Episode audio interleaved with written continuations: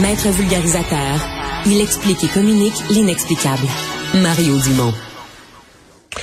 On a eu au cours des euh, derniers jours, euh, peut-être pour certains, une surprise euh, de voir l'armée ukrainienne faire des gains. Et pour vrai, des gains significatifs. Quelques villes qui sont repassées du côté ukrainien. Ça se passe surtout dans le nord-est du pays. on a même vu les Russes reconnaître le recul. Bon, peut-être habiller ça un peu en parlant, on, a regroupé nos forces dans d'autres villes, mais on a reconnu qu'on s'était retiré, donc on avait perdu du territoire. Et là, on a vu des critiques. Euh, certains élus russes qui ont commencé à dire que euh, Poutine était en train de les mettre dans le trouble. C'est pas quelque chose de la critique qui est très bien accueillie en général euh, en Russie. Normand Lester, blogueur au Journal de Montréal, Journal de Québec, animateur du balado. Normand Lester raconte est avec nous. Bonjour Normand. Bonjour. Qu'est-ce qui va rester comme option euh, éventuellement à Vladimir Poutine? Euh, parce que les objectifs qui s'étaient fixés au départ, il les atteindra pas. Bon, c'est une chose. Mais là, euh, il est en train de reculer. Là. Ça repart dans l'autre direction. Il fait quoi avec ça? Non, ben, moi, je pense que la guerre d'Ukraine là a atteint son point son point de bascule. donc il va y avoir ça ne serait plus jamais comme avant. Parce que donc les Russes actuellement ont engagé là vraiment toutes les réserves et toutes les forces euh, disponibles qu'ils avaient, à moins de faire appel à la mobilisation. La, conscription ni plus ni moins là. Conscription, une mobilisation générale. Et puis euh, euh, ça, donc les, les Russes en veulent pas. Mais et donc, euh, euh, donc c'est un point là extrêmement important. Ils sont fait, euh, ils, ils, sont fait berner parce que les les Ukrainiens ont fait semblant de se préparer pour attaquer dans le sud. Euh, vers la ville de Kherson, là, euh, euh, donc au nord de la, de la Crimée. Et les Russes s'attendaient vraiment, puis ils ont déployé et déplacé des troupes dans cette région-là. Et là, surprise, les Ukrainiens ont réussi à attaquer massivement dans la région de Kharkiv et les Russes et les généraux russes ne s'y attendaient pas et euh, n'avaient pas pu prévoir ce qui se passait. Pourquoi?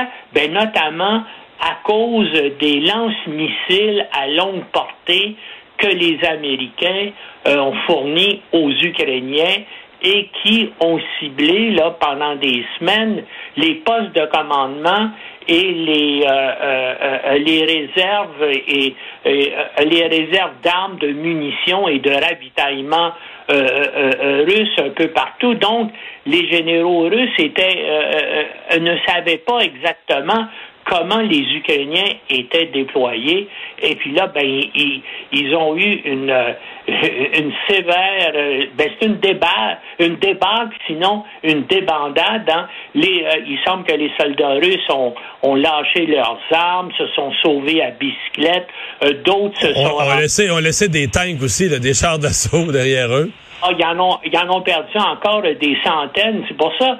Et, puis des chars d'assaut, tu peux pas, tu sais, tu peux pas fabriquer ça en une semaine. L'armée russe, au niveau du matériel, est complètement euh, décimée aussi. Il y a des indications là, qui demandent aux, aux Chinois qui ont souvent du matériel euh, similaire, de, le, de leur fournir des munitions, des armes d'artillerie et des chars d'assaut parce qu'ils n'en ont plus. Et là, il y a la grogne aussi euh, qui monte. Et ça, c'est vraiment euh, surprenant lorsqu'on voit depuis une couple de jours.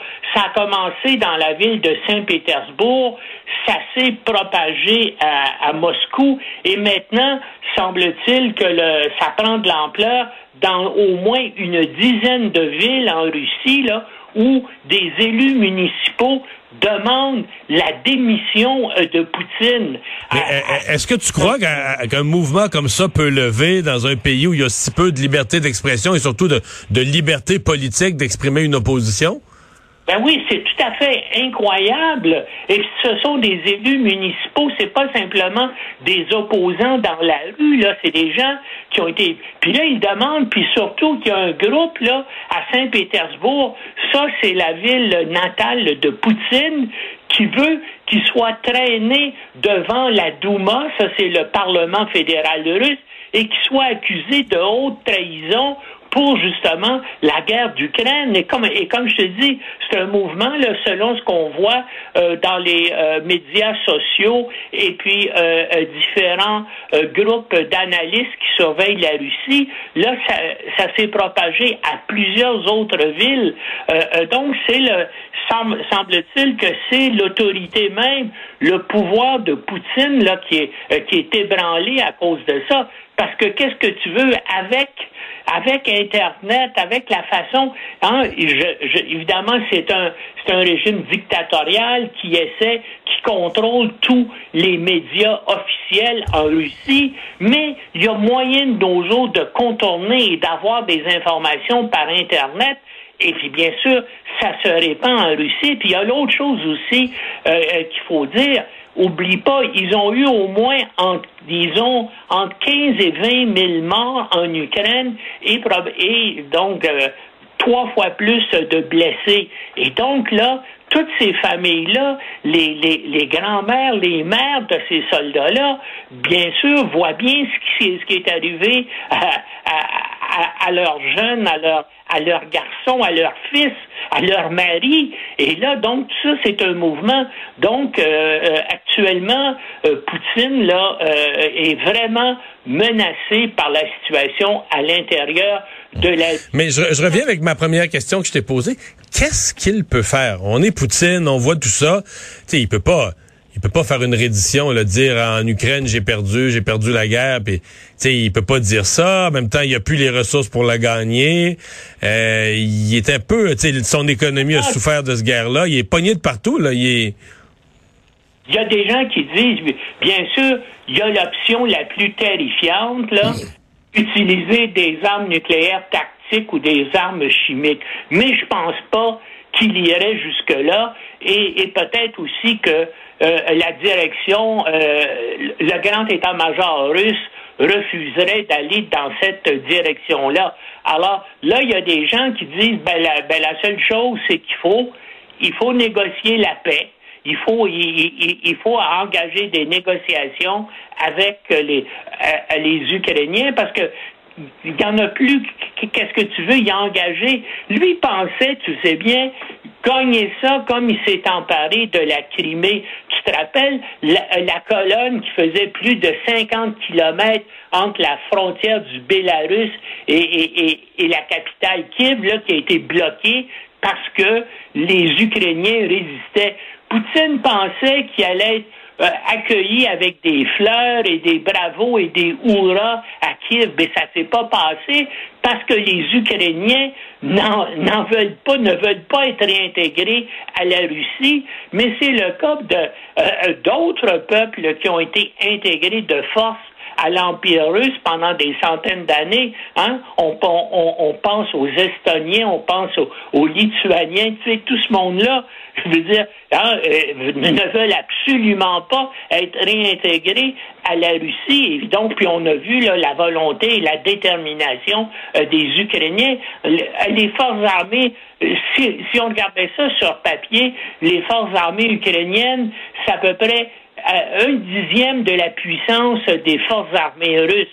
Et, mais sauf qu'il y avait une volonté de se battre, une volonté de défendre leur indépendance, une détermination du côté des Ukrainiens que les Russes n'avaient pas parce que les soldats étaient pas motivés, il y avait là-dedans euh, des conscrits, il y a des gens qui voulaient pas euh, vraiment se battre. D'ailleurs, euh, Poutine ne parlait pas d'une guerre, hein? il, parlait d'une opération militaire spéciale. Alors, la, seule option vraiment qui lui reste, c'est bien sûr la conscription, une mobilisation générale, mais il ne peut pas aller là parce que là, ça va encore augmenter l'opposition à son régime à l'intérieur de la, de la Russie. Donc, il est, euh, il est vraiment pris de tous les côtés.